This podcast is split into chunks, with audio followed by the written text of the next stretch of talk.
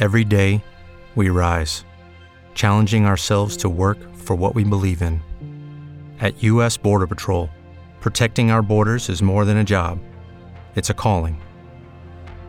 Agents answer the call, working together to keep our country and communities safe. If you are ready for a new mission, join U.S. Border Patrol and go beyond. Learn more at cbp.gov/careers. With the Lucky Land slots, you can get lucky just about anywhere.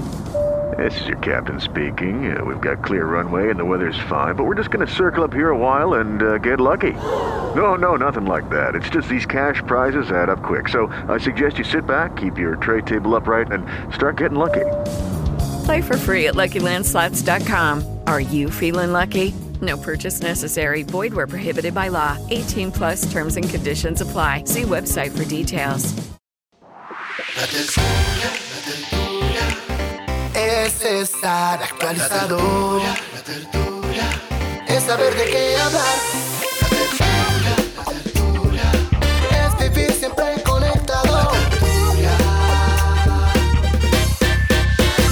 Aquí comienza La Tertulia, Salud y Economía en la sala de su casa. Dirige Juan Manuel Ruiz. La tertulia, la tertulia. Es estar actualizado. La tertulia, la tertulia.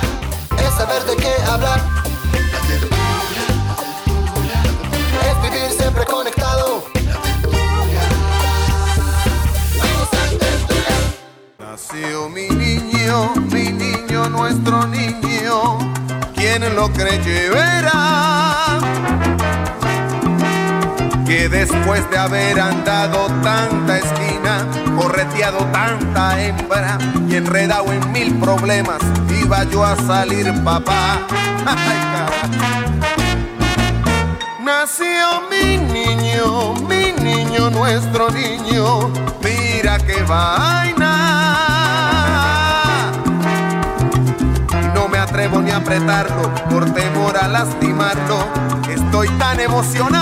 Un fraternal saludo a los oyentes de la tertulia de RCN. Un placer saludarlos en este lunes, comienzo de semana, comienzo también de mes, el segundo mes del 2021. Gracias por permitirnos entrar a la sala de su casa, como todos los días, de lunes a viernes, después de las 10. La mañana en frases del almirante José David Espitia de la Fuerza de Tarea Conjunta Poseidón a propósito de la tragedia que se registró con dos embarcaciones cerca de Tumaco, en Nariño. 14 personas perdieron la vida, 36 más fueron rescatadas con vida, ninguna portaba chaleco salvavidas, dijo el almirante. Del ministro de Salud, Fernando Ruiz, alrededor del 15 de febrero, en 15 días, llegarán las primeras vacunas a Colombia de Alejandro Gómez, secretario de Salud de Bogotá, ocho de las pruebas que se practicaron a quienes llegaron en un vuelo humanitario desde el Amazonas este fin de semana resultaron positivas por coronavirus y se ha realizado el respectivo cerco epidemiológico. De la alcaldesa Claudia López, amanecemos con reportes alentadores. La evolución de la segunda ola de COVID-19 sigue a la baja, así que pronto podremos salir de la alerta roja y retomar las actividades con más flexibilidad. Y daticos de cierre de Lionel Messi y su contrato. Se ha revelado que gana entre 800 y 900 millones de dólares diarios. Ese es el dato que reveló el mundo de España tras dar a conocer el contrato suscrito entre el Barcelona en el 2017 y que ha generado un escándalo monumental que ha llevado incluso a que se hable de una demanda del Barcelona, yo no entiendo cómo, ni por qué, ni cuándo, ni cómo, contra el diario El Mundo, que fue el que lo reveló. Pero lo cierto es que el contrato revela eso, les cabe en la cabeza entre 800 y No. 900 millones de dólares diarios. No, no, es una locura. Perdón, pero es una ¿eh? locura y me parece una desproporción. Y se en este mundo lleno de desigualdad. No, a mí me a mí pues sí, lejos de los discursos moralistas y et- etcétera, etcétera, pero sí me parece que es una desproporción o no. Entiendo que su- que sí es, un- es brillante y que merece todo el reconocimiento del mundo y que esto pues en esta vida se traduce en dinero, pero es que es una cifra exagerada. Escandalosa, ¿no? No, Sí. No cabe en la cabeza. Y obviamente hay un sí, enorme sí. debate porque muchos dicen, bueno, pero ¿cuál es el lío? Si es que él los produce, si es que él produce lo suficiente para ganarse lo que se gana. ¿Ustedes por No qué? Bueno, sé. eso ha habido un debate ¿Pero en España tanto? monumental. Y en el mundo, háganme el favor. no lo sé. Pero no sé qué 900 tanto produzca porque tampoco es que se caracterice pues el Barça y la selección argentina por, por ganar muchas copas. eh, Bueno, pero por mercadeo seguro capi- sí les ha dado plata, Sí, Fabra, seguro, tantos pero años al Barça. pues. deportivos. Sí, pero Kelly, ¿no le parece últimamente, usted que es, que es hincha de, de, de Messi? Bueno, no, no lo sé, creo, deduzco. Pero No no, le... Bueno, no, no sé, pero no, ¿no le parece que es exagerado? ¿Que es Sí, escandaloso? es mucha plata. Pero ese debate es bueno si lo hiciéramos de verdad porque hay muchas aristas, ¿no? Por ejemplo, hay mucha gente que dice es mejor que lo reciba el jugador a que lo reciba el club, porque es que los clubes también reciben mucha plata. Y También es al cierto, final es mejor sí. que le paguen al que juega, es decir, al que, el que está trabajando, pues. Y hay otros también, otros que dicen que esta Pero mañana perdón, Kelly, una pregunta. Ahí Messi es el que recibe esa plata. Por eso digo, Esta exacto, sí. que está bien, exacto. Hay, hay distintas posiciones, que está bien porque lo recibe el jugador, por ejemplo, Ah, directamente, que es el que sí. trabaja. Y esta mañana leía otro debate y opinaba uno de los periodistas en Marca y decía, eh, bueno, pero es plata que después él devuelve a impuestos. Es decir, esa plata que sale del Barça, eh, hace todo el recorrido, digámoslo así, y vuelve y entra a Hacienda, a España. Es decir, esa plata también mueve la economía del país. Tiene muchas, Muchas aristas, ¿no? Como no económicas, muchas cosas. Muchas Muchas, veces, veces no, no entra, entra. porque no pagan. Sí. Es interesante.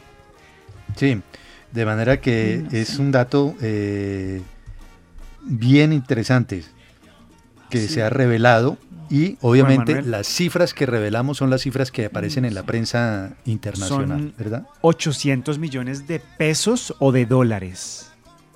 Pesos Dos- diarios. 200 millones mil de pesos. 200 mil dólares al día. Que esta Ok, mañana en cálculos que hacían 800 millones. que hacían eh, que hacían ah perdón dije de dólares es pesos Sí. No, no, no. Sí, es ¿Me que vi- equivoqué? ¿Qué dije? Un Yo oyente, un entendí oyente- un pesos. oyente nos estaba, un oyente nos estaba corrigiendo, pero 800 Ah, yo millones entendí, perdón, sí, yo 800 millones De de pesos diarios de pesos entre diarios. 200 mil 800 dólares. entre 800 y 900 millones de pesos diarios valga la aclaración Igual, mucha plata. Sí entre 200 220 mil dólares al día cerca de y otra 800 cosa, 900 millones lo para de- que quede claro de pesos diarios Sí, Y y lo lo que usted de dice, lo Juan, que le van a porque pagar por- Por, por fidelidad tiene- al club. También. eso- Ah, es- sí. Así se bueno, vaya. casi ¿no? 50, sí. Pero la respuesta del Barça a demandar al diario, Juan, eso tampoco tiene sentido, porque no, No. le están diciendo directamente, es decir, ellos verán qué fuentes usaron y cómo publicaron la información, pero el Sí. problema aquí de pronto es el contrato, no es que la información la, la sepamos, ¿no? Sí, claro, ahí hay un contrato entre privados y el periódico tuvo acceso a, a- a- a esta eh, cifra y la reveló. No sé cuál va a ser el argumento del departamento jurídico del Barça para, respal- para denunciar o demandar al mundo sobre esta cifra. De manera que, bueno, ahí está, ahí está, una cifra que da eh, la vuelta al mundo, sobre todo porque se habla de que las deudas del Barcelona superan los 1.100 millones de euros. Y bueno, que si esto se le paga a Messi O cerca sea- de entre 800 y 900 millones de pesos diarios, pues ese sería un escándalo. En fin. Claro. Bueno, estaría vamos- quebrando al- a su club. Pues, A su no propio sé, club. estaría quebrando a su Mm. propio club. Ah. Exacto. Muy bien. Eh, vamos entonces con eh, temas de nuestros periodistas aquí en la mesa de la tertulia. Las, las y lo saludo formalmente. Comienzo con Andrea Silva Reyes, la Copelo. Sus temas, bienvenida Andrea.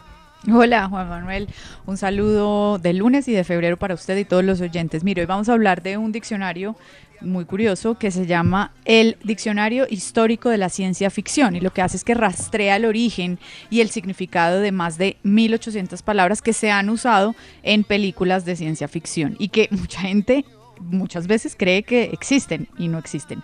También hablaremos de los beneficios emocionales que tiene ver una serie. Em, varios psicólogos hablaron de esto y encontraron y concluyeron que es muy bueno para nuestra salud emocional.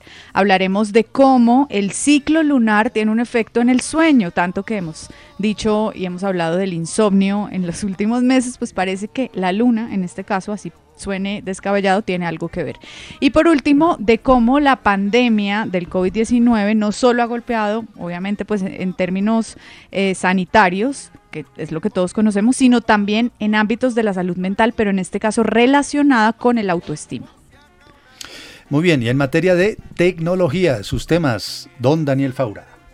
Vamos a hablar de una marca de celulares que patenta un sistema con el cual ustedes entran a su casa, a la sala, a la habitación, simplemente por dejar el celular o el reloj inteligente en cualquier parte de la habitación, se comienza a cargar, como por arte de magia, una carga inalámbrica, pero a distancia. Ya les voy a decir quién y cómo lo van a hacer.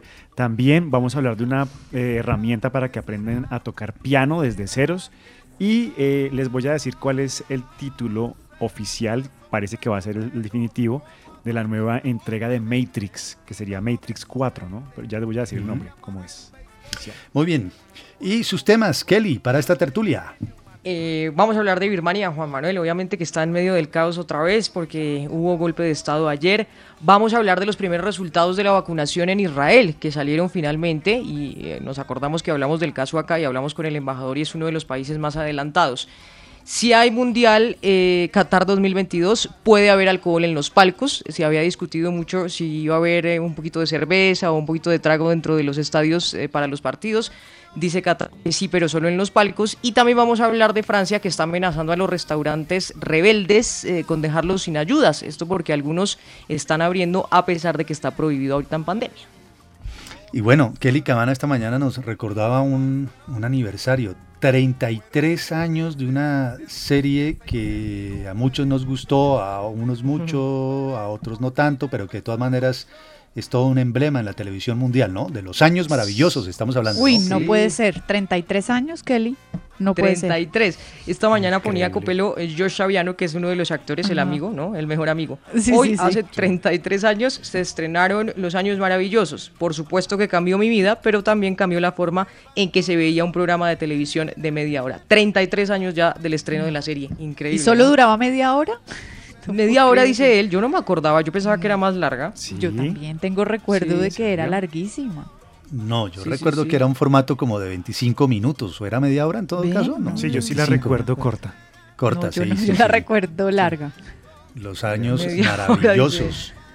Con eh, Fred Savage, era el protagonista, es el único que me acuerdo que aparecía ahí en la. En la y él nunca más, ¿no?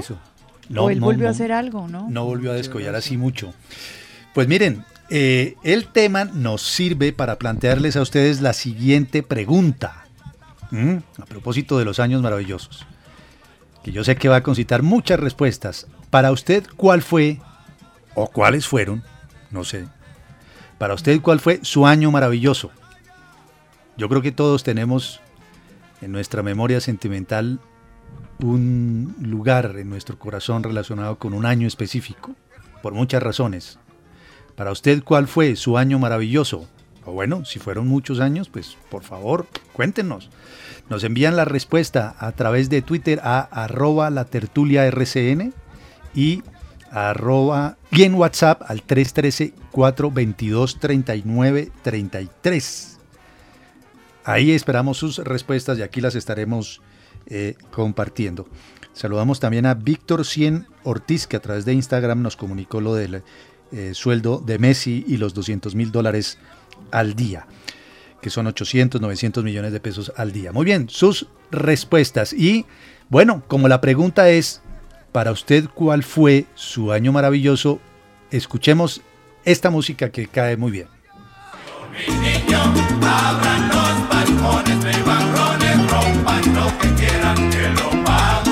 Bueno, deduzco que debe ser o de Daniel o de Andrea, pero me la juego más por Daniel, ¿verdad? Mm, sí, señor, muy bien. Comenzamos con pie derecho.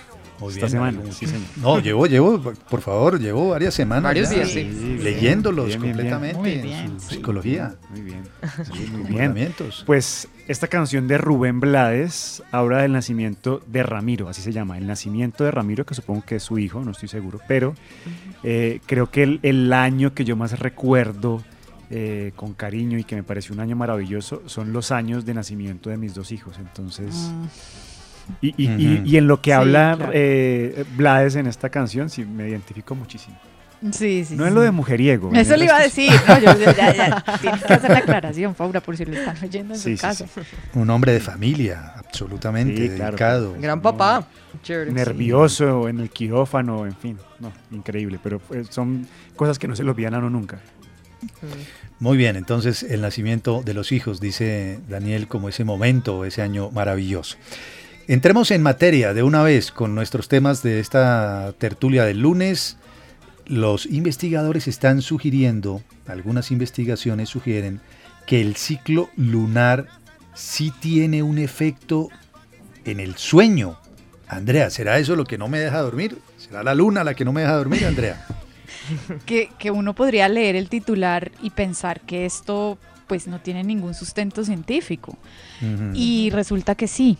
Lo hicieron en la Universidad Nacional de Quilmes, en Argentina, un estudio que además fue liderado por la Universidad de Washington, la Universidad de Yale, las dos pues de Estados Unidos, y lo publicaron en la revista Science Advances. Y la conclusión, la principal conclusión del estudio es que las personas se acuestan más tarde y duermen durante periodos más cortos en las noches antes de la luna llena. Piense a ver, Juan Manuel, si esos días usted ha dormido sí. peor. ¿Será? Toca hacerle todo el seguimiento y anotarlo y estar pendientes porque a veces ni me pongo a mirar la luna. Hay veces No, que sí, hasta le saco fotos. Que por Pero cierto, le quedan muy buenas. Yo la vi la de la semana pasada. Eh, la luna del lobo. Pero mire, eh, estas observaciones que hicieron los investigadores de las variaciones del sueño lo hicieron tanto en entornos urbanos como en rurales, ¿no? Entonces, esto, es decir, estas conclusiones las sacaron independientemente del acceso a la electricidad que tenían las personas. O sea, no tiene nada que ver con que usted pueda tener luz o no. Está relacionado directamente con el ciclo lunar. Y lo que dicen es que este patrón, pues la omnipresencia de este patrón puede indicar que los ritmos circadianos de las personas naturales están de alguna manera sincronizados con las fases del ciclo lunar. Es lo que Ajá. dicen los eh, autores del estudio en el comunicado que publicó la Universidad de Washington. Ellos, ¿cómo llegaron a estas conclusiones? Entonces, usaron unos monitores de muñeca eh, para mm, seguir todos los patrones de sueño de más de 100 personas en tres comunidades de la provincia argentina de Formosa. Y ahí empezaron a sacar las conclusiones durante el ciclo lunar, en este caso, de 29.5 días. Y la conclusión es esa, que duermen las personas durante periodos mucho más cortos, se acuestan más tarde en las noches anteriores a la luna llena. A la luna llena. Copelo, Señor, ¿puedo hacer un aporte? ¿Un aporte para su interesante nota? por favor, todos Es los que, que, quiera. eh, en alguna ocasión vi un documental en Netflix que hablaba precisamente de esto. Ustedes saben que la luna afecta directamente todo lo que tiene que ver con los mares, la- con el agua. Claro, sí. Y decían que afecta directamente a los seres humanos porque lo- el ser humano está compuesto en un agua. 60% por Mm. agua. Entonces Sí. que es directo, directa la afectación que produce por eso, porque somos más agua que cualquier otra cosa. Muy bien. Nuestros temas aquí en la tertulia, ya regresamos, es lunes, ánimo. Nació mi niño, mi niño, nuestro niño. Ay, cara, quien lo. La tertulia, salud y economía en la sala de su casa. La tertulia. Continuamos en la tertulia.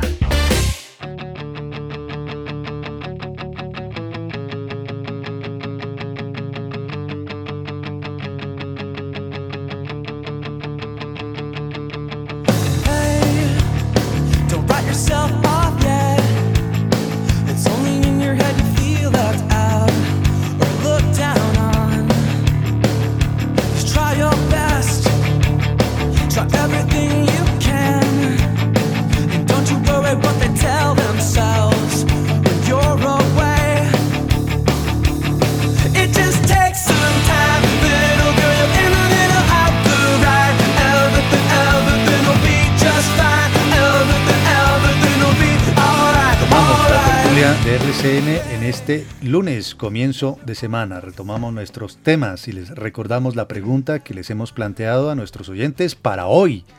Nos las pueden responder todas las preguntas que formulamos siempre a través de nuestras cuentas en Twitter o a través de WhatsApp. Para hoy, a través de Twitter, arroba la tertulia RCN o a través de WhatsApp al 313-422-3933. Para usted, ¿cuál fue su año maravilloso? ¿O cuáles fueron? Si son varios, sus años maravillosos. Kelly, Kelly Cabana en Twitter, ¿qué responden nuestros oyentes? Bueno, nos escribe María Vargas, buenos días, he tenido muchos años maravillosos, sin embargo recuerdo el año 2002, cuando fui promovida de grado séptimo a noveno. Wow, fue una buena experiencia académica. También escribe. Andrés García, los años de la infancia, sobre todo el 2010, donde disfruté el Mundial de Fútbol y me divertía tanto con mis amigos en el colegio. No existían las preocupaciones. Qué bien, buenos años, años maravillosos. Y a través de WhatsApp también recibimos mensajes, escuchemos. Bueno, mi año maravilloso acaba de pasar, el 2020. Va a dejar huellas imborrables, muchos recuerdos, no se va a poder sacar de la mente. Y pues dentro de todo, maravilloso. ¿Para qué ponerle tanta mala cara también?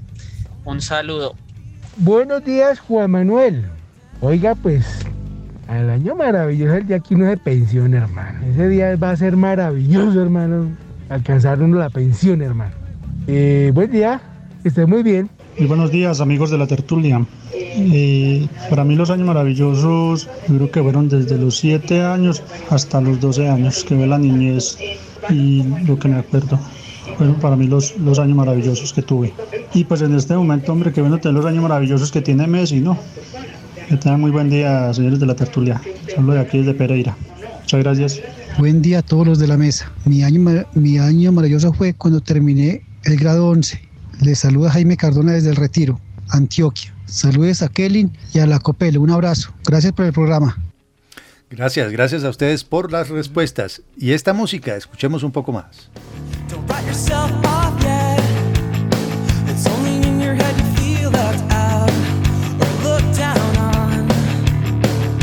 Hello, it is Ryan, and we could all use an extra bright spot in our day, couldn't we? Just to make up for things like sitting in traffic, doing the dishes, counting your steps, you know, all the mundane stuff. That is why I'm such a big fan of Chumba Casino. Chumba Casino has all your favorite social casino style games that you can play for free anytime, anywhere with daily bonuses. That should brighten your day a little. Actually, a lot. So sign up now at chumbacasino.com. That's chumbacasino.com. No purchase necessary. VGW Group. Void were prohibited by law. See terms and conditions. 18 plus. With Lucky Land slots, you can get lucky just about anywhere. Dearly beloved, we are gathered here today to. Has anyone seen the bride and groom? Sorry, sorry, we're here. We were getting lucky in the limo and we lost track of time. No, Lucky Land Casino, with cash prizes that add up quicker than a guest registry. In that case, I pronounce you lucky. Play for free at LuckyLandSlots.com. Daily bonuses are waiting. No purchase necessary. Void where prohibited by law. 18 plus. Terms and conditions apply. See website for details. Just try your best. Try everything. Es suya, ¿verdad, Kelly? Sí, señor, es eh, de Middle Juan, una canción del 99 de Jimmy Eat World. eh, y es una canción que salió en una serie que a mí me gustaba mucho que se llamaba Everybody Hates Chris. No sé si se la vieron, que era la vida de No. Chris Rock. No. ¿No? Ajá. ¿Ninguno? No, No, Paura tampoco. nos corchó. No, no nos corchó. Quedamos en silencio Bueno. todos. Sí, todos. Es buena serie, si la quieren buscar de verdad. Es vieja, pero es chistosa y es buena. Él es Aparte que es la vida del tipo. Es, la- Sí. es muy divertido Chris Rock y le fue bien presentando los Oscar, en fin, eh, pero no, no sabía de, de- de- de esa serie. Es una serie, ¿verdad? Sí, es la vida de él. Cuenta la vida de él en el colegio chiquito. Y bueno, mis años maravillosos son los del colegio. Yo escogí esos. Solo me tocaba ir como el ir a ver a la casa como a ver el príncipe del rap y esa serie que les gustaba, entonces no tenía nada que hacer. me hubiera gust- me gustaría esos años con la plata de ahora, es Claro. decir, el sueldo de ahora. Esos años Claro. con plata, esos son mis años maravillosos. No con sueldo de hijo, sueldo Uy, de hija. no, es que ese sueldo de estudiante es complicado. No alcanza, Pero ¿no? imagínese uno ganando, imagínese uno ganando, pero con esa edad. No, tremendo. Ese rebusque tan intenso, uno con sueldo de, de, de hijo es tremendo, tanto en el... Bueno, ¿qué me dicen cuando uno tiene sueldo de hijo en la universidad? Claro, también. Mm. Bueno, pero ahí sí ya puede, ya puede, ya puede trabajar, ya puede buscársela Sí, un poquito sí. más, ¿no? Pero mientras Mm. tanto... Que, que es que en el colegio es más difícil. Claro, Cuando usted es mayor de edad. tanto el rebusque Sí, eh, claro. es duro en la universidad, en el colegio. Bueno, los años Pues es que mire, me acordó que leí de un, de un tuit que puso Samuel Castro, que es un escritor y crítico de cine, y dice, la vida es, uno, ganas de ir a cine pero sin plata. Dos, plata para ir a cine pero sin tiempo. Tres, tiempo para ir a cine pero sin ganas. Y eso es, al final, en este momento, hay plata para ir a cine pero sin tiempo. Buen resumen, ¿ah? Buen resumen, me gusta, me gusta. Bueno, eh, avancemos en nuestros temas. Hablemos de tecnología. Daniel Xiaomi presenta un sistema de carga inalámbrica a distancia. ¿Cómo es el cuento? Sí, ha presentado un dispositivo que se llama My Air Charge, que es, eh, hagan de cuenta como un calentador, parece. Esto es muy grande porque obviamente es una tecnología que, conceptual que están lanzando que ya funciona. Es un transmisor, eh, emite cargas de 5 watts, que todavía es muy, o sea, cargaría muy lento los dispositivos, pero es el comienzo, como abrir la puerta a que usted pueda, simplemente por el hecho de entrar a su casa, empezar a cargar todos sus dispositivos, los que tenga como asociados a este cargador, le da, le da energía a su reloj inteligente, a su celular o a todos los dispositivos que admitan carga reversa o carga inalámbrica, por así decirlo. No hay una claridad de cuándo va a llegar a los- consumidores, pero es una patente que ya han mostrado, de la cual habíamos, se había hablado muchísimo eh, en ferias de tecnología, pero nunca se ha mostrado realmente un prototipo funcionando. Y bueno, la gente de Xiaomi, que es una empresa china, lo ha logrado. Y, y si quieren buscarlo en YouTube, ahí está, My Air, My Air Charge, para que busquen cómo se carga. A mí me da algo de susto, debo confesarles, porque ¿Sí? ¿Por qué? ¿Por qué? este tipo de, ondas, de ondas cargando a distancia, no sé si le puedan afectar a uno, no sé, los niveles de sueño, no sé. ¿Que puedan generar algo- efectos? Sí, sí, sí, me parece. Pues no sé, de eso no han dicho nada, pero pues es algo, son ondas que ya están muy de frente por toda la casa cargando dispositivos y que podrían, pues nosotros también tenemos frecuencias, entonces, no sé, me Ahora- parece- me parece que ojalá lo estudien. Como electrodoméstico o aparato en la casa, interesante, ¿no? Que haya uno solo que se encargue de cargar todo lo que necesite ser cargado y no andar uno perdiendo el tiempo buscando el cargador Claro. o Sí. revisando cuánta carga le queda, sino que este per se con un sistema de carga inalámbrica lo haga a distancia, ¿verdad? Eso me parece Sí, llamativo. uno despreocuparse de eso, que me parece que uno no debería preocuparse por estar cargando los dispositivos, eso me parece chévere. Sí, de acuerdo. Buena idea. Muy bien, Kelly, hablemos de Birmania. Birmania, otra vez eh, en caos, ¿verdad? En caos político. Dicho sea de paso, un lugar turístico muy llamativo. Mucha gente yendo a Birmania. Se volvió Sí. turismo hace tiempo, objetivo de, de- de peregrinación, ¿no? Pero ¿qué es lo que rato, pasa en materia política? Y muy señalado, sí, pues no sé, obviamente vieron el fin de semana, el, eh, el ejército finalmente declaró como estado de emergencia, eh, dicen que toman el poder durante un año completo y detuvieron a varios miembros del gobierno, incluida la líder y Nobel de la Paz que es Aung San Suu Kyi, ella que ha sido noticia estos últimos días y sobre todo pues estos eh, últimos años. Hoy de hecho ha sido noticia porque ella iba a asumir la presidencia eh, y iba a ser obviamente la primera presidenta eh, en la historia del país. Una vida llena de cosas, eh, de verdad la de la premio Nobel. Bueno, Eh, hay una película, fue- ¿no? Hay una película buena, ¿no? ¿Usted se la vio, Sí, Copelo? ¿Es, buena? A mí me ¿Sí? pareció buenísima. Sí, me pareció mí- buena. Se llama eh, The Lady en inglés. En-. En, español Pues- es Fuerza, no, Amor, Honor y Libertad, perdón, Kelly. Ujú. Que finalmente termina siendo de verdad una vida muy sufrida, ¿no, Andrea? Es decir, su papá fue eh, parte de ese movimiento que logró la independencia del país, luego fue asesinado, ella tuvo que irse del país, estudió, bueno, en la Universidad de Oxford, como en el 88 más o menos volvió, y cuando ella volvió supuestamente como a cuidar a la mamá, eh, le dieron Estaba prisión casada también, ¿no? Se casó con un inglés. con un británico. su esposo. Después finalmente no vuelve a verlo y cuando ella vuelve en ese 88 y se queda ahí, que finalmente le meten esa prisión domiciliaria, no vuelve a verlo a él, como dice Copelo, y meten una ley ahí para las personas que tienen hijos extranjeros, porque ella ya tenía dos hijos ahí. Es decir, las personas que tuvieran hijos en otros países no podrían ser presidentes de Birmania. Un rollo de verdad grandísimo. eh, finalmente el esposo, el británico, muere de cáncer, ella nunca lo, lo vuelve a ver. Eh, y eh, finalmente sale de la prisión eso más o menos en 2010. Y cuando sale de prisión puede hacer como una campaña internacional, ¿no? Ella se vuelve muy conocida, eh, se reúne con líderes mundiales que le ayudan un poco a que los ojos se pongan en Birmania. Pero y Kelly, eh, una gana. pregunta. Señora. Ay, bueno, gana el premio Nobel de la Paz que usted iba a mencionar. ¿Por qué a ella, durante muchos años después, em, la ¿Le dieron tan criticaron duro? tanto? Sí, sí, Exacto, sí. porque y ella muchos cambió pidieron muchas posturas. incluso que le quitaran el premio.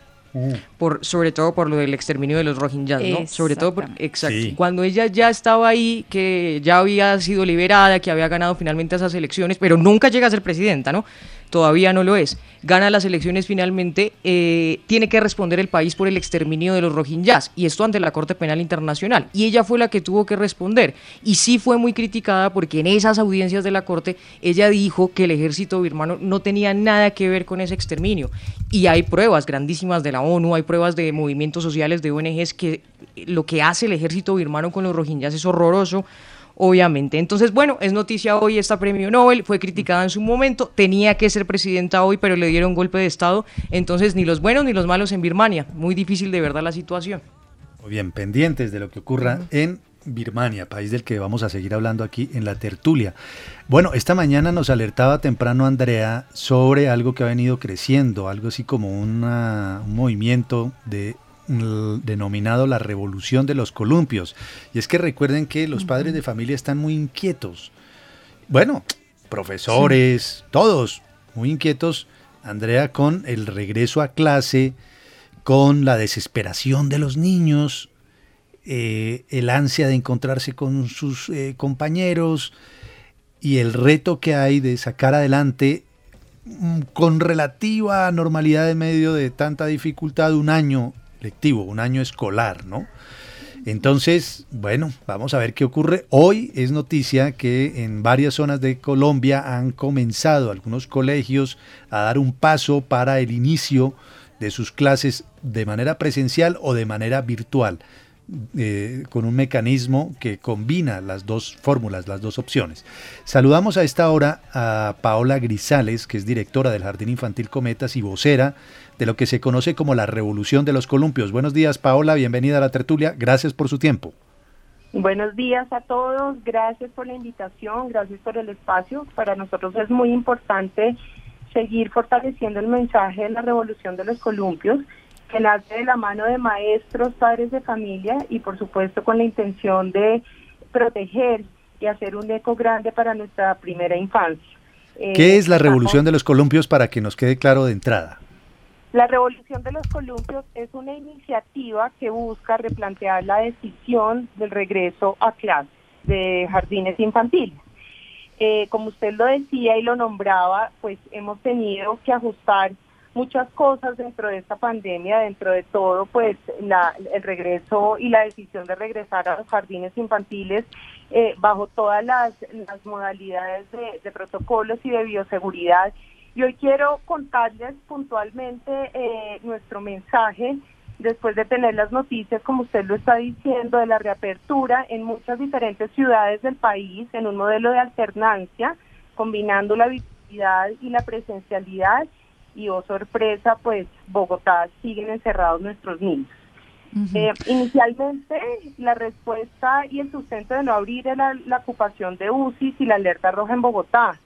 Y hoy, ya primero de febrero, estamos el 83% de ocupación de UCI. Se esperaría que hoy nos dieran alguna respuesta, eh, pero aún no recibimos ninguna información. De hecho, muchas veces ni siquiera nos tienen en cuenta. Sí, Paola, hablemos de los efectos que tiene en los niños, sobre todo en este caso los niños más pequeños, el confinamiento, el encierro y tantos meses sin poder ir a, al jardín infantil, a, a este espacio, a socializar con profesores y niños. Gracias, sí, pues realmente nosotros hemos visto una evidencia en unos desastrosos resultados de todo este encierro para nuestros niños. Eh, nos tomamos el tiempo de hacer una encuesta padres de familia de todos los estratos. Eh, tenemos una muestra de 1.900 padres más o menos en donde les hicimos varias preguntas. Por ejemplo, eh, el 84% eh, mostraron cambios en el comportamiento durante todo este encierro.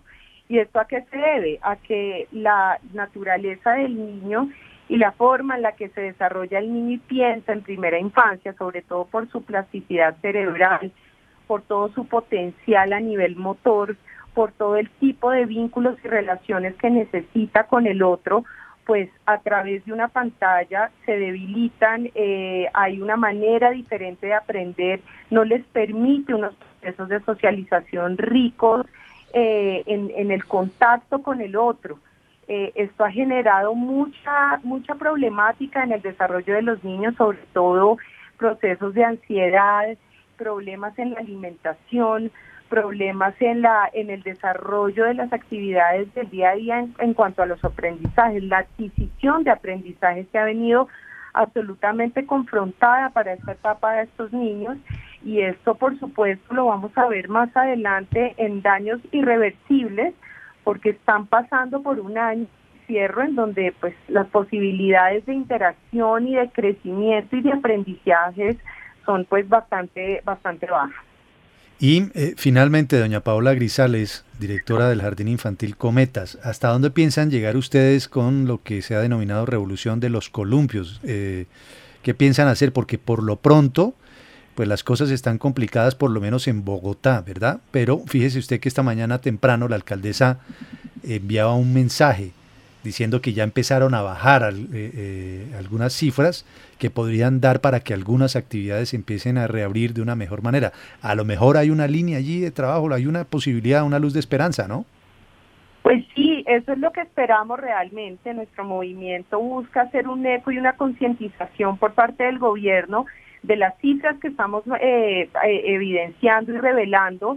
eh, ya digamos como nos lo habían prometido en algún momento, eh, teniendo en cuenta la disminución de las UCIs, eh, el, el bajo nivel de contagio en la población, pues iban a replantear o casi que nos dieron la seguridad de abrir jardines infantiles como planes pilotos y de ahí en adelante colegios y demás, pues esperamos recibir una respuesta lo antes posible. Nuestros padres las requieren, nuestros niños las están pidiendo y realmente eh, hasta dónde podemos llegar, hasta donde nos escuchen y, y se den cuenta de la problemática tan grande que están viviendo nuestros niños en este encierro. Eh, seguir haciendo eco, obviamente acogernos a ustedes, los medios de comunicación, que terminan siendo el eco de lo que estamos tratando de movilizar, unirnos con más madres y más educadores que también tengan la convicción de que debemos regresar. Eh, Sí. Yo les pido a todos seguirnos en, en nuestro hashtag Revolución de los Columpios, asimismo hashtag eh, La Educación Presencial es Vital. Son dos movimientos muy fuertes que pretendemos seguir fortaleciendo y seguir siendo eco para el regreso pronto eh, y seguro para nuestros niños. Pues muchas gracias. Ella es Paola Grisales, directora del Jardín Infantil Cometa, vocera de esta revolución de los columpios, la necesidad que hay de que los niños vayan ya al jardín, de que regresen a la normalidad en medio de este reto enorme del 2021 que significa tratar de desarrollar una vida normal en medio de una pandemia. Esperemos a ver qué ocurre y qué otras determinaciones van tomando poco a poco las autoridades locales. Eh, Kelly, a propósito de Birmania, Kelly, Andrea, Daniel, oyentes. Eh, la Fundeu, que como ustedes saben que la Fundación del Español Urgente tiene sus eh, ramificaciones en la Real Academia Española, recomienda usar Birmania mejor que Myanmar, ¿verdad? Sí. ¿Y sabe por qué lo traigo a colación? Porque alguien me envía un correo y me dice, no diga Birmania, diga Myanmar. Entonces Sí. eh, me remito a lo que ha curiosamente enviado hoy la Fundación para el Español Urgente, que dice que según la ortografía de la lengua española, el nombre en español del país es Birmania, preferible en los documentos no oficiales a Myanmar o República de la Unión de Myanmar que son denominaciones habituales en el ámbito de la diplomacia y las relaciones internacionales. Y dice que tampoco es aconsejable la forma inglesa Burma. También lo escuché yo en televisión este fin de semana, ¿no? Burma, hablar mucho de. Burma. ¿También? Sí, Burma y Myanmar. Y bueno, también aparece Rangún, que no sé, eh, también le dicen Rangún a algunos. Sí, Si fuera Myanmar, ¿cómo sería el gentilicio de, el gentilicio de Myanmar? Porque Bueno, Myanmarense. imagínese, Myanmarense, me imagino. Myanmarita. Dice Fundeu que el nombre en español de su antigua capital es Rangún, mejor que Yangon. Mejor que Yangon. Aunque en la lengua local se pronuncia actualmente de esta última forma, Yangon. Es decir, a Rangún lo pronuncian Yangon. Y dice que la Fundeu que cabe recordar que el topónimo en español lleva tilde por tratarse una palabra aguda. De manera que si hay algún interesado en, en hablar cada día de una manera más eh, ajustada a los cánones de la academia, preferiblemente hablar de Birmania y de Rangún en- en vez de Myanmar y Yangon. Muy bien, vamos con Hiperdata. Hiperdata, tu vida conectada. Bueno, ojo a esta recomendación, ojo a esta recomendación que nos hace Daniel Faura, porque hay una plataforma colombiana que nos enseña a tocar piano. Una de mis frustraciones, entre otras cosas, me hubiera gustado haber tenido Sí, talento para chévere. intentarlo por lo menos. ¿Cómo Yo es lo el he cuento? intentado, pero es ¿Sí? complicado. Pero no, es chévere, sí. Cuando toca dedicarse y uno puede sacar una, un- una canción, unos acordes. Pero claro, es práctica como todos los instrumentos. Y hay una empresa colombiana que se llama Ujú. Pattern 5. Y esta empresa ha hecho una web, no está todavía en aplicación, pero ustedes pueden entrar ya mismo a pianorollcovers.com. Ese roll es con doble L, covers Ujú. con V, rollcovers.com. Pueden ustedes acceder desde computadores, tabletas, teléfonos inteligentes. Tienen 300 canciones para elegir. El sistema está basado en eh, IBM Cloud, que es una empresa eh, que está en Colombia y que ofrece eh, opciones de inteligencia artificial. Si usted no ha leído partituras, no importa porque es como muy ilustrativo para que usted pueda entender cuándo debe teclear, cuánto tiempo debe dejar oprimida la tecla para hacer determinadas eh, como funciones eh, del piano. Bueno, en fin, posee varios niveles, tres niveles de dificultad, cuatro velocidades, la pantalla está oscuro o en, o en estándar también. Vienen diferentes colores para que usted obviamente eh, haga más divertida la interfase para los niños que están aprendiendo, que ellos también hay que pues enseñando, enseñarles básicamente jugando. Entonces, bueno, usted puede aprender. eh, tiene varios usuarios, eh, Juan Manuel, eh, varios niveles de dificultad, lentos o súper lentos. ¿En cuál se clasifica usted? Súper lento, obvio.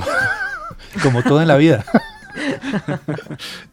en este y en otro aspecto. Entendí el vainazo. Creía que le iba a responder. Una manera de Paula. decirme lento. Sí, señor. Súper lento. Es más, no lento, sino súper lento. ¿Qué Slow. Oye, por eso pregunto. Óigame, Daniel. eh, una pregunta eh, que parece tener una respuesta obvia, pero no sobra porque estamos en tiempos de tecnología. ¿Es necesario tener piano o uno puede con el teclado aprender o eh, realizar alguna conectividad para aprender estas lecciones? Porque tener un piano Bueno. cuesta, ¿no? Sí, o Y una mucho. organeta que se consigue en un, segun- un buen segundazo, se consigue no tan, no tan costoso. Eh, este tipo de software se puede, por ejemplo, en la tableta, simplemente con la, la pantalla. Pero Ah, eh, ok. yo que estaba en contacto con profesores de, de música, Ajá. todos recomiendan que el niño o la persona que está aprendiendo tenga eh, directa relación con las teclas. Claro. Y si se puede, Mm. teclas pesadas, o sea, de un piano más, más Grande, robusto, más robusto, eh, pues es mucho mejor, es mucho mejor para ellos. Claro, porque la tableta pues puede ser una solución inmediata tecnológica cuando no hay los recursos, Sí. pero pues nada supera a, tener el instrumento como tal allí a la mano, ¿no? Claro, claro, claro. Hay que decir que la tableta se puede poner encima del, del- de su teclado, el que usted tenga, y obviamente practicar sobre el teclado. Si usted, si se sabe pues lo básico, que es dónde están las, eh, las notas y eso, también puede en su teclado y seguirlo con la tableta. o con el celular. Reiteremos, reiteremos Daniel, ¿cómo se llama la plataforma colombiana para que los que se interesen puedan eh, buscarla para aprender a tocar piano? Se llama pianorollcovers.com.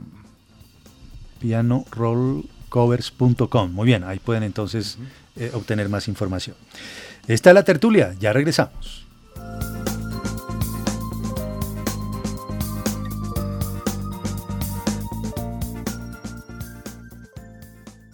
Usted escucha La Tertulia.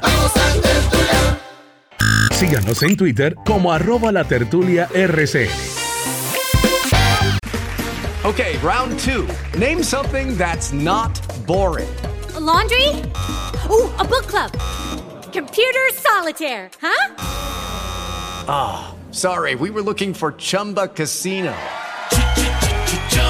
That's right. ChumbaCasino.com has over 100 casino style games. Join today and play for free for your chance to redeem some serious prizes. ChumbaCasino.com. No purchase necessary. Void where prohibited by law. 18 plus terms and conditions apply. See website for details. With Lucky Land slots, you can get lucky just about anywhere. Dearly beloved, we are gathered here today to. Has anyone seen the bride and groom?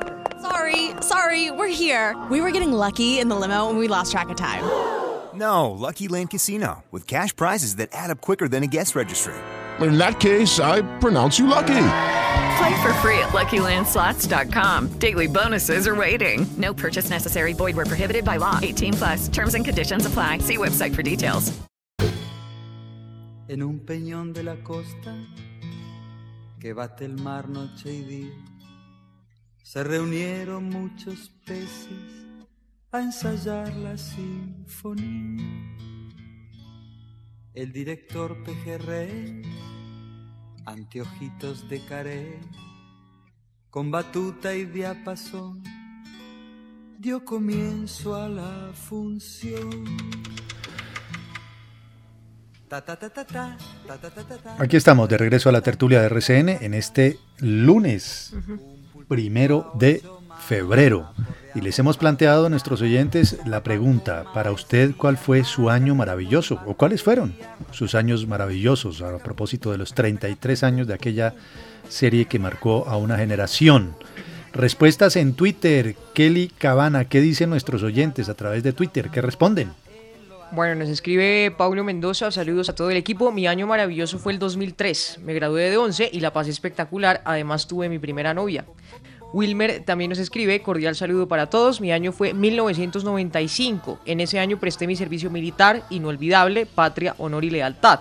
También nos escribe Nancy Figueredo. Son muchos años maravillosos, pero el más maravilloso fue cuando nació mi hijo. Gran programa, muchos saludos. Muy bien. Y a través de WhatsApp, esto responden nuestros oyentes.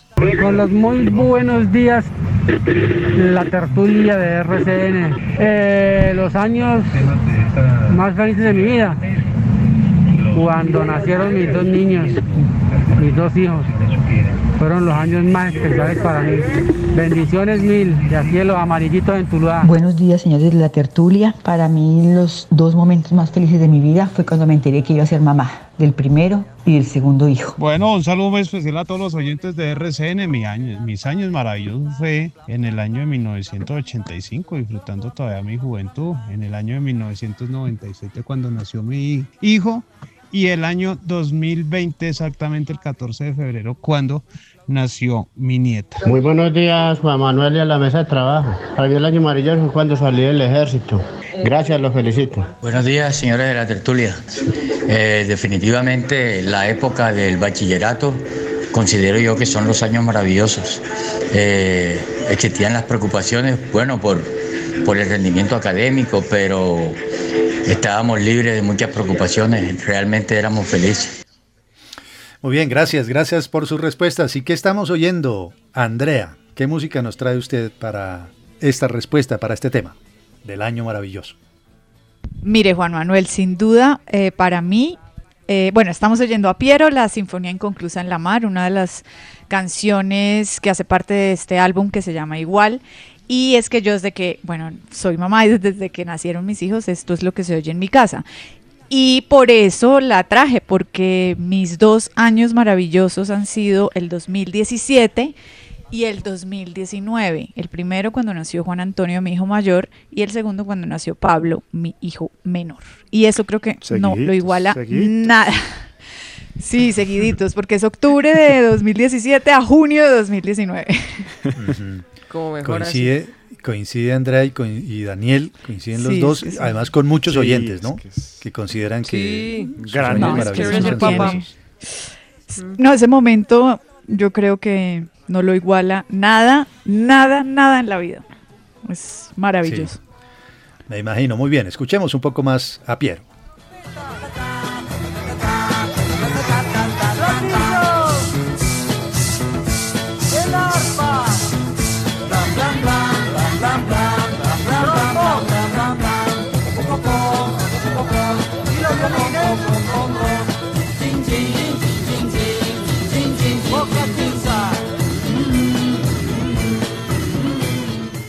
Hablemos del diccionario histórico de la ciencia ficción que rastrea el origen y significado de más de 1800 palabras. Qué interesante, ¿ah? ¿Dónde lo consigo? Sí, yo les voy a poner el link ahora en la tertulia porque está en inglés y es largo, pero está vinculado, Juan Manuel, al Oxford English Dictionary, que en sus orígenes pues trata de escribir y de incluir todas las palabras en inglés. En este caso hay 1800 términos que son exclusivamente del género de la ciencia ficción. ¿A ustedes les gusta ver películas de ciencia ficción o no tanto? Eh, depende.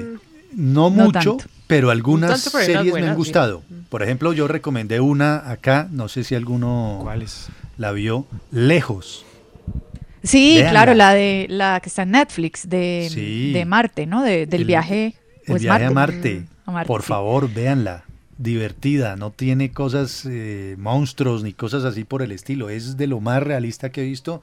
Además, es tranquila, no se va a angustiar usted mucho y la pasa bien. Esa, esa, de Sí, ese es tipo de ciencia ficción me gusta. Sí.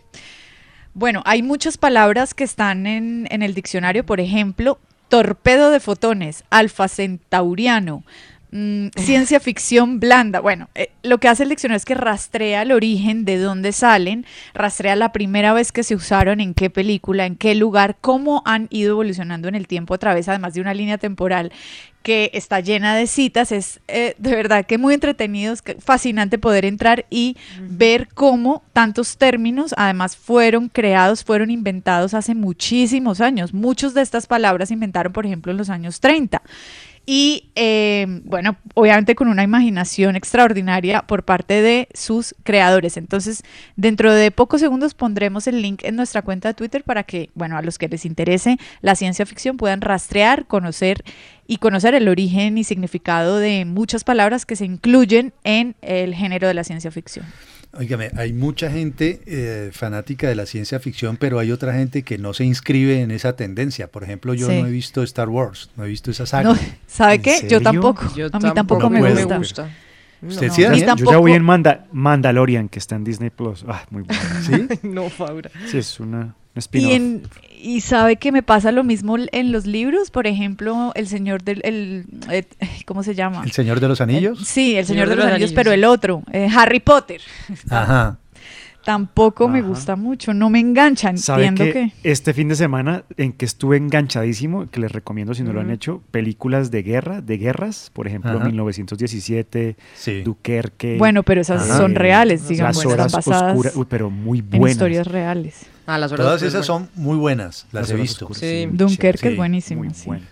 Estuve por ahí brujeando en una serie que me ha hecho reír mucho en HBO. Se llama Arde Madrid.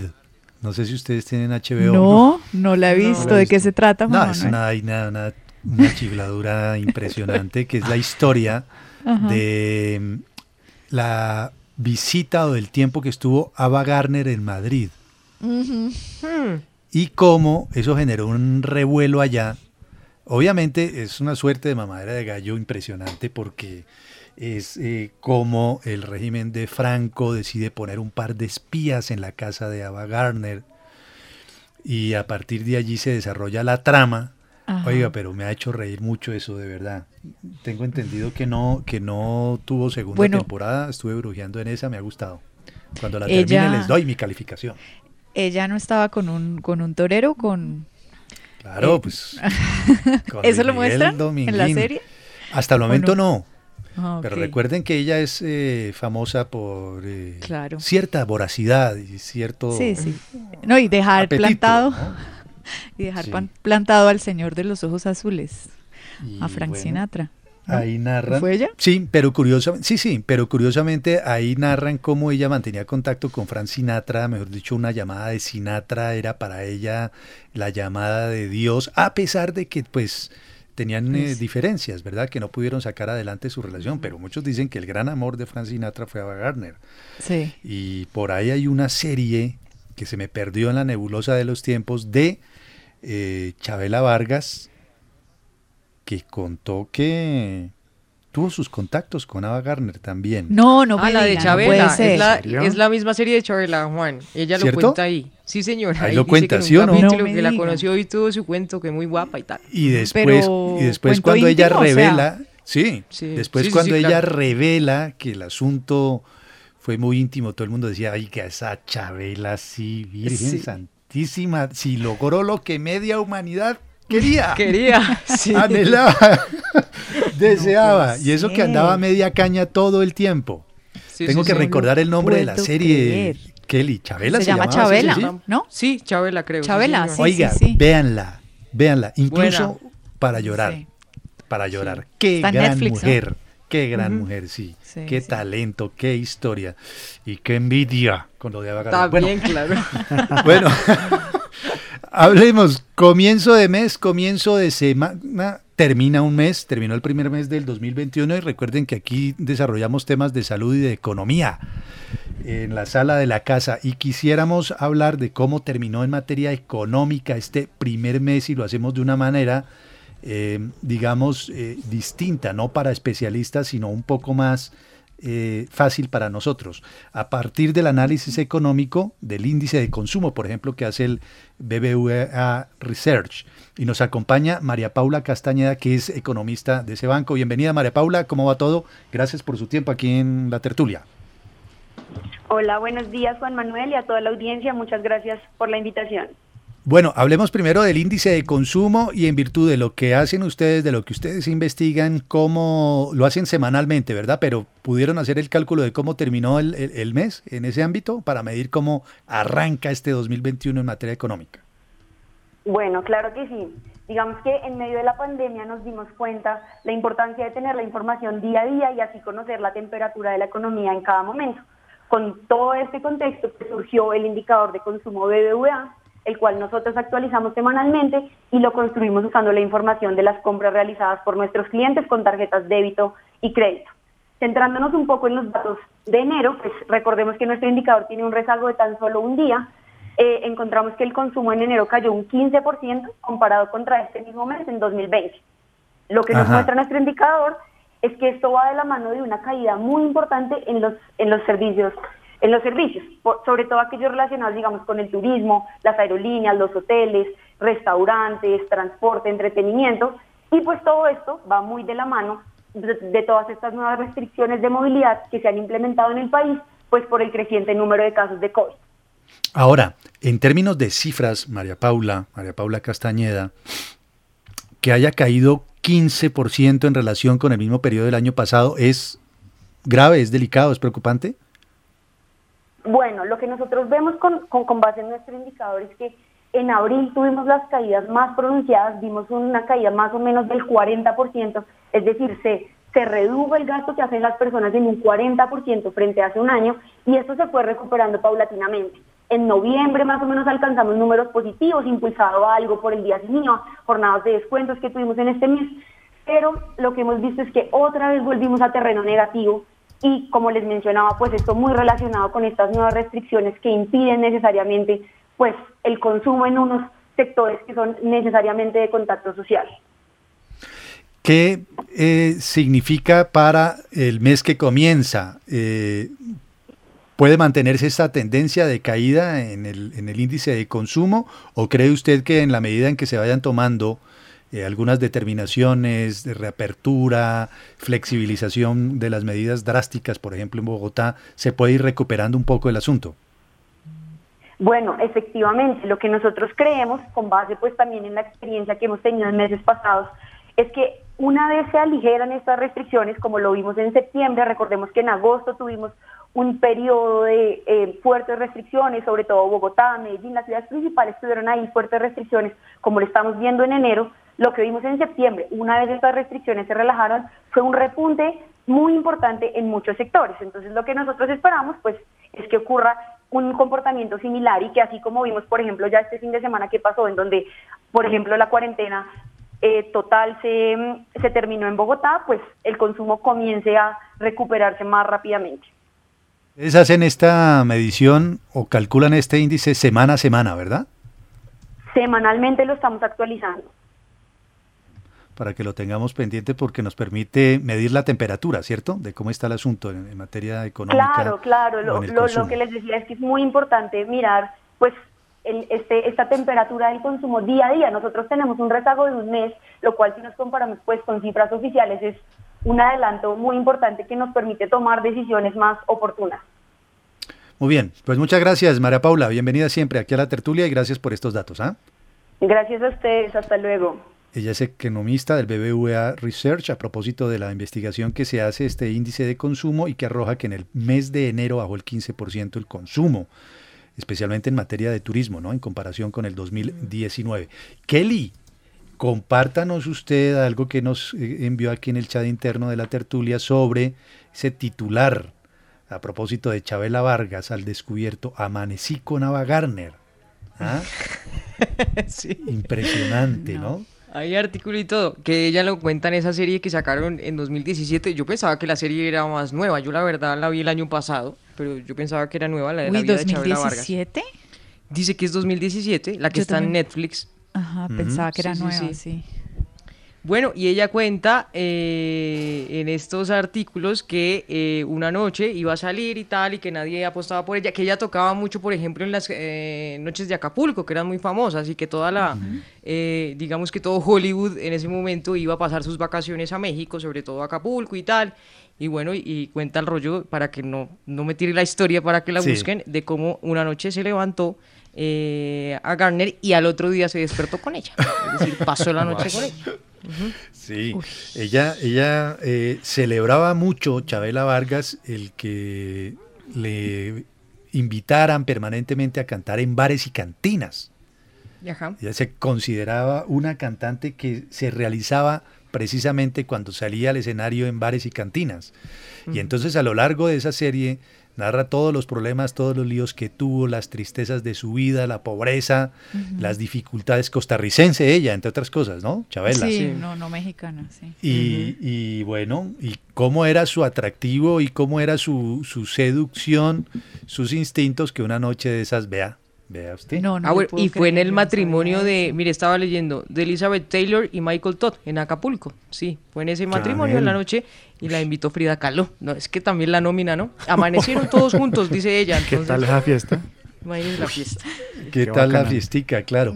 De hecho, esta serie que les digo, Arde Madrid, Ajá. eh, que es de hace varios años, pero que hasta ahora la veo en, en- en HBO, eh, narra, eh, no sé si eso es ficción, eso es realidad, no lo sé, que tenía a Ava Gardner como vecinos a los Perón, a Juan Domingo Perón y a Isabel Perón.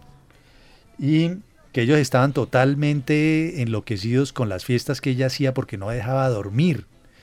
Y narran un encuentro de Ava, de Ava Gardner con Perón, pero obviamente eh, Mm. Isabel, la mujer del expresidente argentino, estaba totalmente tocada, bom- pilosa, eh, inquieta por la manera como Perón miraba a Ava Gardner. ¿no? No, pues Y es que eh, Claro. ¿quién no la miraba?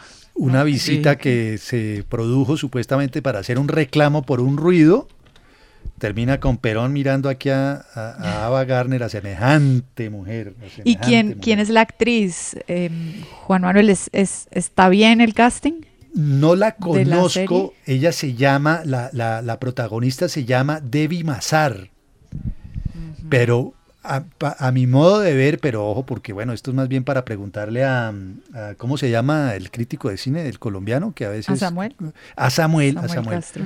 Hasta donde yo vi el casting no me parece muy adecuado. La actriz excelente, Debbie Mazar excelente, pero me parece que en pantalla se ve más pequeña de lo que era en la vida real Ava Garner, que era una mujer exuberante también por, Sí. su, por su estatura. Por su altura, sí, sí, sí. Y bueno, pero no sé, la actuación maravillosa, eso sí, ¿para qué? Debbie Mazar maravillosa, pero no sé nada más de la de la De actriz ella. y cada quien cada quien sacará su propia conclusión, pero se puede uno reír un ratico eh, viendo esa serie, bru- brujeando un poco, porque es que dejamos en punta a Daniel que mm, ah bueno, a Daniel y Andrea que nos hablaban de ciencia ficción, Daniel que nos es- nos estaba aquí matoneando porque no nos gusta ni Harry Potter ni Star ¿cuál Wars, era la otra? ni Star Wars, que él ya iba como en Avengers, ¿Cuántas ¿no? más?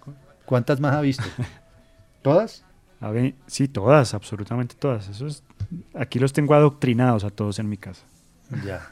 Bueno, entonces ahí uno ve, ve que hay opciones y entre las opciones estaba esa que les estaba comentando de Ava Gardner. Muy bien, ya volvemos. La tertulia por RCN Radio. En Facebook, la tertulia RCN.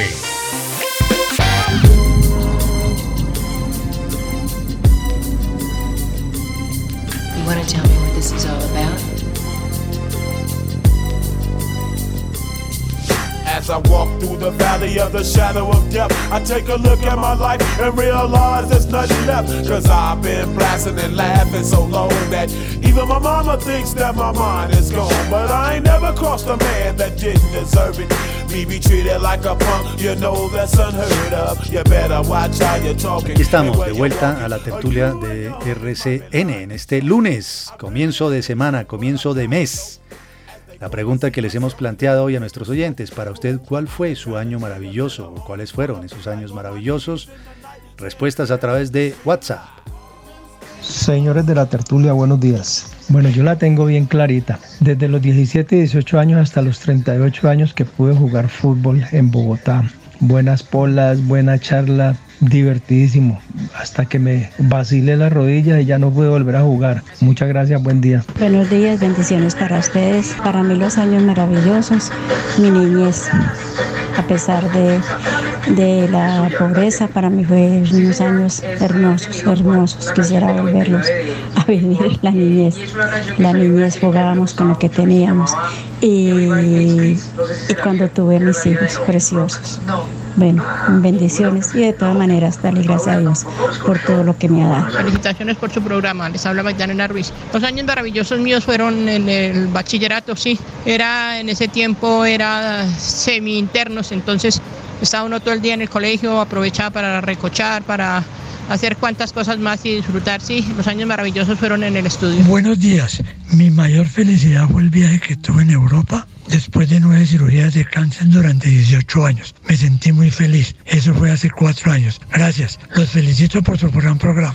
Muy buenos días, mi querida RCN. Les es, habla Tito Julio Carvajal Medina desde Cartagena, Indias. Y los años de colegio en Apulito Lindo son inigualables, pero mi mejor año es el 2020.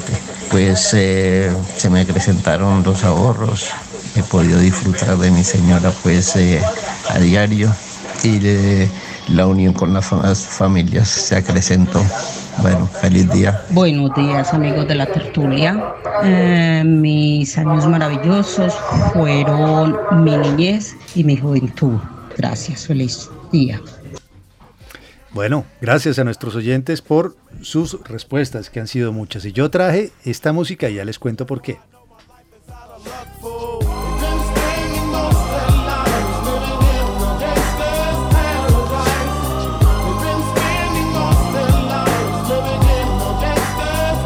Y es que bueno, como dicen los oyentes y puede sonar a lugar común, han sido muchos años maravillosos, pero para mí particularmente 1995, porque tuve la suerte y la oportunidad, como se quiera mirar, de darme un, un año sabático. Uy, Uy, sí, qué bueno. Qué bueno. ¿Y Con qué hizo? 20 con 26 años y me di un año sabático Ajá. y me fui a Estados Unidos a recorrer ese país eh, con eh, mi hermana que vivía allá y bueno, conocí un país en unas condiciones sin billete, es decir, también con sueldo, o sea, totalmente mantenido, pero creo que fue mi mejor año y ese año fue un año de muchos éxitos musicales como este que estamos oyendo, entre otras cosas que era la banda sonora de una película que había salido por esos años, eh, no recuerdo el nombre de, lo- de la película, sé que era con Edward J. Olmos, pero este era uno de los éxitos. Julio estaba de moda, se oía en todas partes,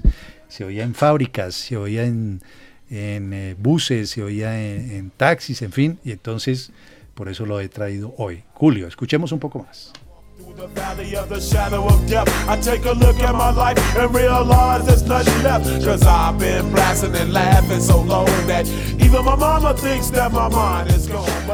Bueno, avancemos. ¿Qué dicen, Kelly, los primeros resultados del país más avanzado en la vacunación, que es Israel? ¿Qué lecciones podemos aprender? ¿Qué podemos imitar y qué no? Porque recuerden, el 20 de febrero, para quienes de pronto se desconectaron el fin de semana, recordarles que el 20 de febrero, dentro de 20 días, comienza el Plan Nacional de Vacunación. Y Sí. el 15 de febrero empiezan a llegar las primeras vacunas, ¿no? bueno. Entonces Aquí miremos mayores- a Israel, Kelly. Sí, aquí son mayores de 80 años, ¿verdad, Juan? La primera Mayores línea, de 80. ¿no? La- la- Médicos. los Ay, primeros en vacunarse, mayores Sí. de 80 y primera línea de, mm, Salud. De la, de la salud. Sí, que esté. Es más, que esté, si pues, en- ustedes me ¿Cuánta permite- población puede ser? Unas qué, unas que no Buen- vienen, no buen vienen dato. tantas, ¿no? Pero, pero es bien interesante. Ya, ya les digo, avance Kelly, les leo el decreto. Porque Ah, me- sí, para me- tener. Sí, es bueno que ustedes tengan claro que el 29 de enero fue despedido el decreto 109 del 2021. Y en ese decreto que a mí me gustaría sugerirles que por favor lo lean, ahí está contenido todo lo que significa la clave, la hoja de ruta para el Plan Nacional de Vacunación, ¿verdad? Sí. Entonces es bueno que lo tengamos en claro. ¿Cómo está la situación en Israel y qué podemos aprender de allí? Bueno, Israel, que ya lo hemos hablado acá y hablábamos con el embajador, es una de las estrategias más grandes, obviamente. Eh, el país lleva cerca de 1,7 millones de personas vacunadas, eso es casi el 19% de la población de los 9 millones que ya recibieron las dos dosis que requiere esa vacuna de Pfizer, es decir, ya no tienen que eh, esperar un tiempo para recibir la otra dosis y ya 3 millones de personas recibieron la primera dosis. De verdad les falta muy poco para llegar obviamente a la inmunidad de rebaño. Los Tremendo. resultados tremendo. Muestran, uno, que la vacuna es efectiva en reducir las infecciones, obviamente, y también los casos que requieren hospitalización, es decir, a las personas que ya tienen el COVID-19 y que están un poco graves. Entonces les doy un poco los resultados. Solo el 0,4% de las personas eh, resultaron infectadas una semana después de haber sido vacunadas y este dato obviamente es muy bueno. Solo el 0,002% de los vacunados tuvieron que ser internados en el hospital. Estos datos obviamente sugieren que la vacuna es del 92% efectiva. Pfizer había dicho que era 95% más o menos en los ensayos, entonces eh, no hay variación ahí. Eso sí, dice el gobierno de Israel, hay que esperar un poco a ver cómo se comportan las variantes, porque ellos tienen el espacio cerrado, es decir, Israel en estos momentos tiene las fronteras cerradas, obviamente por las cepas, por las variantes también británica y sudafricana, y lo que están esperando es saber si esas variantes afectan un poco la vacuna. Lo que había dicho Pfizer al inicio es que no, pero pues ahorita no se puede comprobar en Israel porque todavía eh, no la tienen. Y otra cosa que es importante es que obviamente cada país tiene población distinta. Esta población de Israel tiene unas enfermedades distintas, una historia clínica distinta y les ha ido bien con esta vacunación. Habría que esperar a ver cómo les va en otros países que van adelantados. Uno es Reino Unido y el otro Estados Unidos que va vacunando también. Bueno, datos. Aquí tengo entonces el decreto finalmente, Daniel, usted que estaba preguntando, creo que era Sí. Daniel o Kelly. Bueno, Ujú. entonces, son... Se parecen nuestras voces, pero era yo. Son dos... Quisiera, Daniel.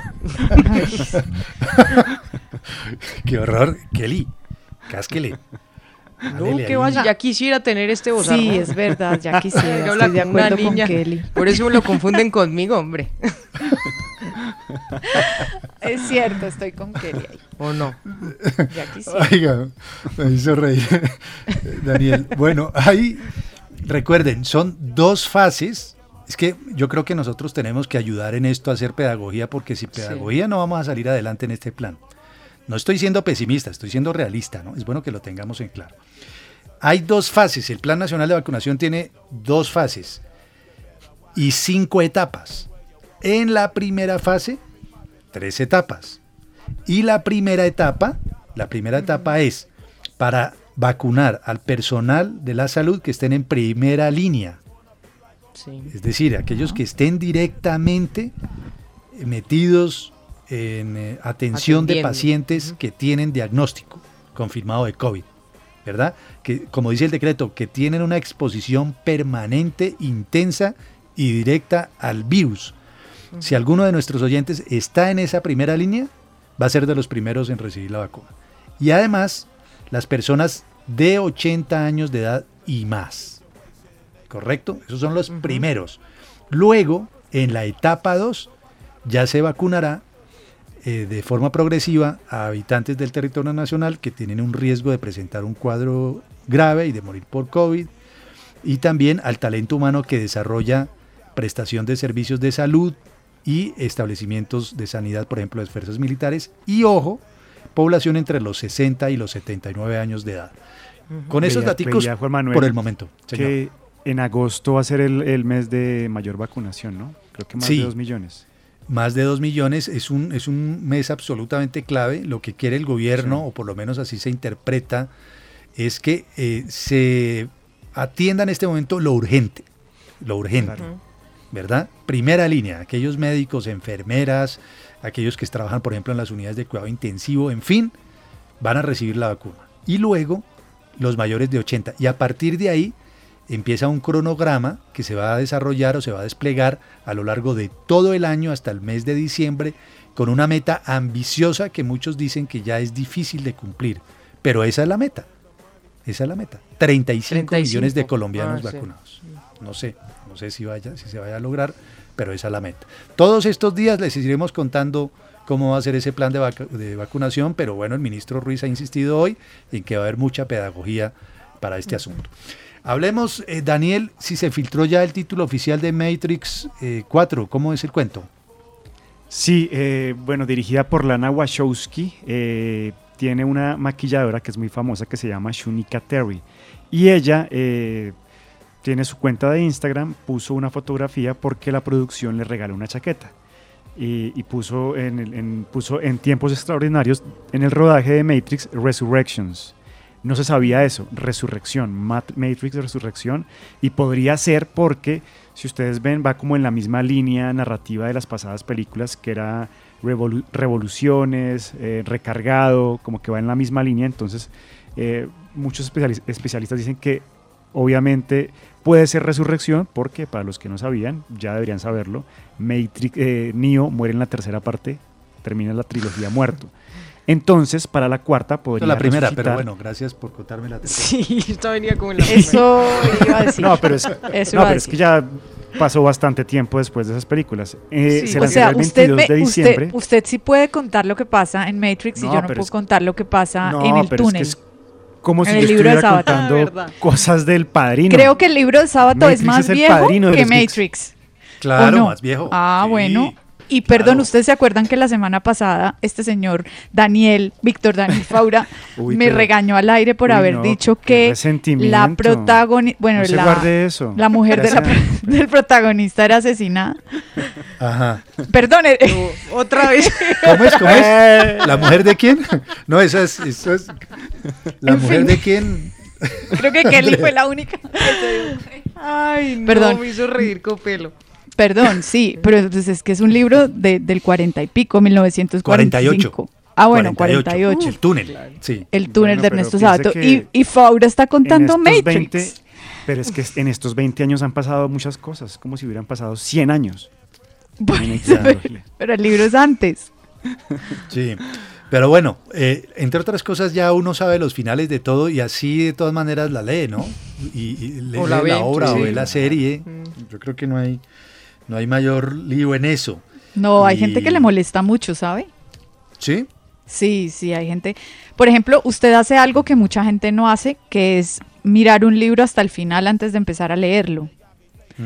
se hace, es como si, si se estuviera haciendo un spoiler a usted mismo. Claro, Hay mucha gente que no, que no, o sea, si a usted ya le contaron el final, no lo ve o no lo lee, porque ¿para qué? Esas son posturas, Sí. ¿no? Sí, pero Sí, en este es caso me cierto. tocaba contar eso porque si se va a llamar resurrección, pues eh, tocaba contarlo, ¿no?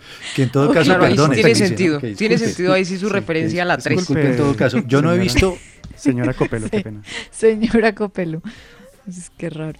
Suena. ¿Toda esa saga de Matrix se puede encontrar en algún lado? ¿O, Daniel, me refiero en alguna de estas plataformas o no? Creo que está en Netflix. Sí, creo que está en Netflix. eh, la, Sí, la iba a ya les montar. confirmo que Sí. yo lo tengo acá Sí, abierto. Esperen un momento. ¿Está es. Eh, a ver, ya le voy a confirmar. Yo Ya creo que vi la primera y de ahí que- para allá no pasé. Es más, voy a verlo en una plataforma que me enseñó la Copelo que se llama Just Watch. Usted pone ahí como el nombre Sí, de las series o películas y le dice dónde están. Según esto, Sí. sí está en Netflix Ajá. y en. Apple Podcast. Que Apple, Apple TV, perdón. Ah, Sí, está, es cierto. Está Va a en- buscarlas. está en Netflix. Matrix, Matrix Recargado y Matrix Revoluciones. Son esas tres, ¿no? ¿Usted las vio ya, Andrea? ¿No? No, yo me vi la primera y, y quedé ahí. Que Daniel nos ¿En cuente las otras. Sí, la Es una buena 99. solución, Las ¿no? películas partieron la historia del- de los Pero- efectos especiales. Sí, Pero dos. Daniel, la, pero pasó lo mismo con las otras dos. Es que la primera sí fue eh, muy impactante. No sé No, si la, la tuvo 2 el es buenísima. efecto. La 3, es que ya se ponen muy. Las, los, antes que eran los hermanos Wachowski, no, se ponen muy filosóficos. Entonces, sí hay- Ajá. uno se puede perder en alguna parte de la película, de la tercera. La uno es muy buena. Sí. Ya. Sí, pero no son. Bueno. buenas. Matrix, se pudo haber filtrado entonces el, tipu- el título oficial. A propósito, Andrea, Señor. ¿qué dicen los psicólogos sobre los beneficios emocionales que tiene Mm. ver una serie? Yo soy seriófilo. Usted que está, sí, pensé en Fanático. usted cuando, cuando leí esta nota. Y mire, hay varios, varios efectos que puede eh, encontrar una persona viendo una serie que le gusta. En este caso, de hecho, dicen que eh, se parece, el cerebro lo relaciona como cuando usted tiene sexo o come porque eh, se libera en su cerebro la dopamina, que es un neurotransmisor que activa el sistema de recompensa de su cerebro, que es el mismo de las sensaciones placenteras. Entonces, se libera dopamina de una forma muy fácil. Dos, es una buena actividad social. Ellos dicen, los psicólogos españoles que hablaron de esto, que eh, aunque usted puede ver la serie solo y tener mucha satisfacción al hacerlo, también verla en compañía, papá, mamá, hermano, hijo, esposo, lo que sea, es una actividad social que aumenta la sensación de placer. Y Ajá. ver, cuando usted ve la serie con gente, con amigos y familiares, pues también está reforzando los vínculos sociales que a largo plazo pues hacen que usted se sienta mucho mejor. Tres, Ya. Le permite liberar y expresar sentimientos. Entonces, cuando usted empatiza con uno o con varios personajes de la serie, también eso trae beneficios. O sea, que usted se involucre en la historia, que logre empatizar con los personajes, hace que por un momento estemos con nuestros sentimientos puestos en la historia y esa es una manera de liberarse y de expresar emociones que a veces pues no dejamos fluir. Cuatro, le pueden ayudar a hacer cambios en su vida. Entonces, al hablar de empatía con los personajes, ese personaje se puede convertir en un modelo de comportamiento. Entonces, el simple hecho de que usted observe, por ejemplo, cómo soluciona diferentes situaciones o problemas, también eso puede ayudar a aprender de eso, de, esas situaciones. Incluso puede usted llegar a imitar su conducta si una situación similar se presentara. Eso se llama aprendizaje a través de la observación. Y por último, nos protege frente al estado eh, depresivo. Entonces, ellos dicen que hay que, cuando uno se está sintiendo mal, cuando uno está empezando a sentir eh, como ese trastorno del ánimo, hacer actividades como estas ayuda a que usted se sienta mejor. Entonces lo hacen sentir seguro, confortable, le genera sensación de relajación, reduce la ansiedad, reduce el estrés y bueno, meterse, implicarse en una actividad agradable mejora a largo plazo también el estado de ánimo y la capacidad de poder disfrutar de las experiencias. Y eso está protegiendo frente al estado de ánimo depresivo. Bien, interesante, los beneficios emocionales. Hay, una, hay un, un- dato allí, Andrea Ujú, y señor. oyentes. Eh, a mí me encantan las series, pero veo que a veces algunos formatos no son tan llamativos. Me explico. Yo veo muchas series y las veo también con espíritu crítico, ¿verdad? Tratando de buscar la costura. Las miro como, como si fuera un relojero abriendo la caja. Ajá. Pero, por ejemplo, vi una recientemente, Los Romanov, con doble F al final, de la que hablamos aquí, pero muy, muy de pasadita, muy, muy de soslayo, que narra la supuesta eh, situación que viven supuestos descendientes de la eh, realeza eh, De la dinastía rusa, Romanov, ¿verdad? ajá. Pero mm, esa serie particularmente tiene a mi modo de ver un defecto, y es que cada capítulo dura hora y media. Uy, uy, uy, uy, muy, muy es una película. La vi hasta el final, pero haciendo un esfuerzo como por tratar de buscarle la lógica a la serie.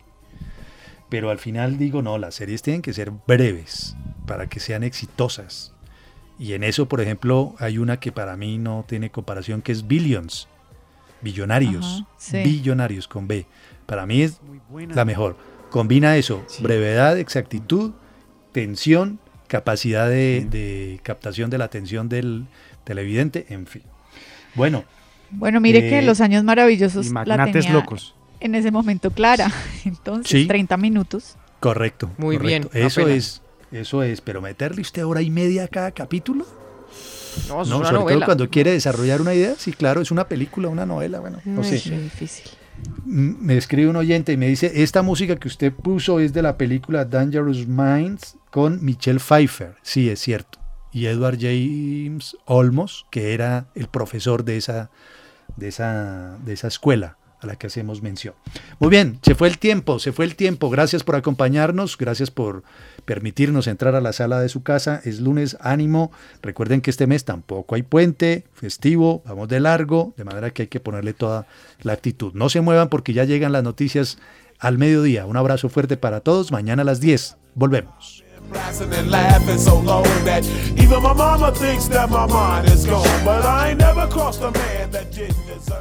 Muchachos de la tertulia, tengan ustedes muy buenos días. Les saluda Alberto Penagos desde el municipio de Quimbaya, Quindío.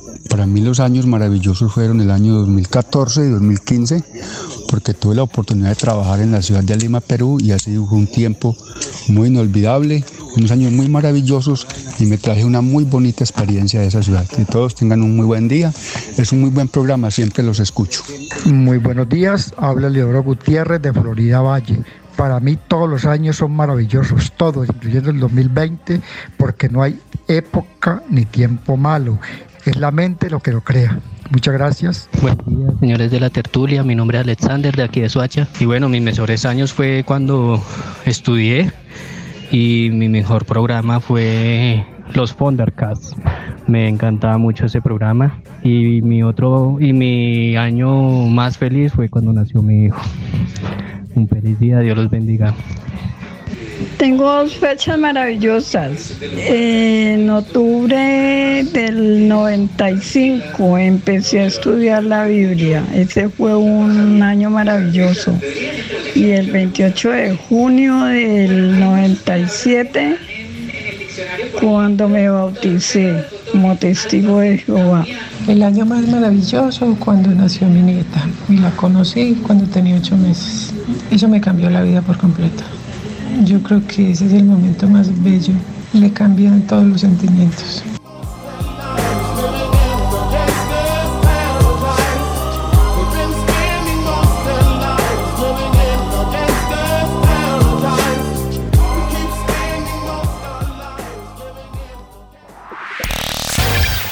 La tertulia, grábala en tu radio.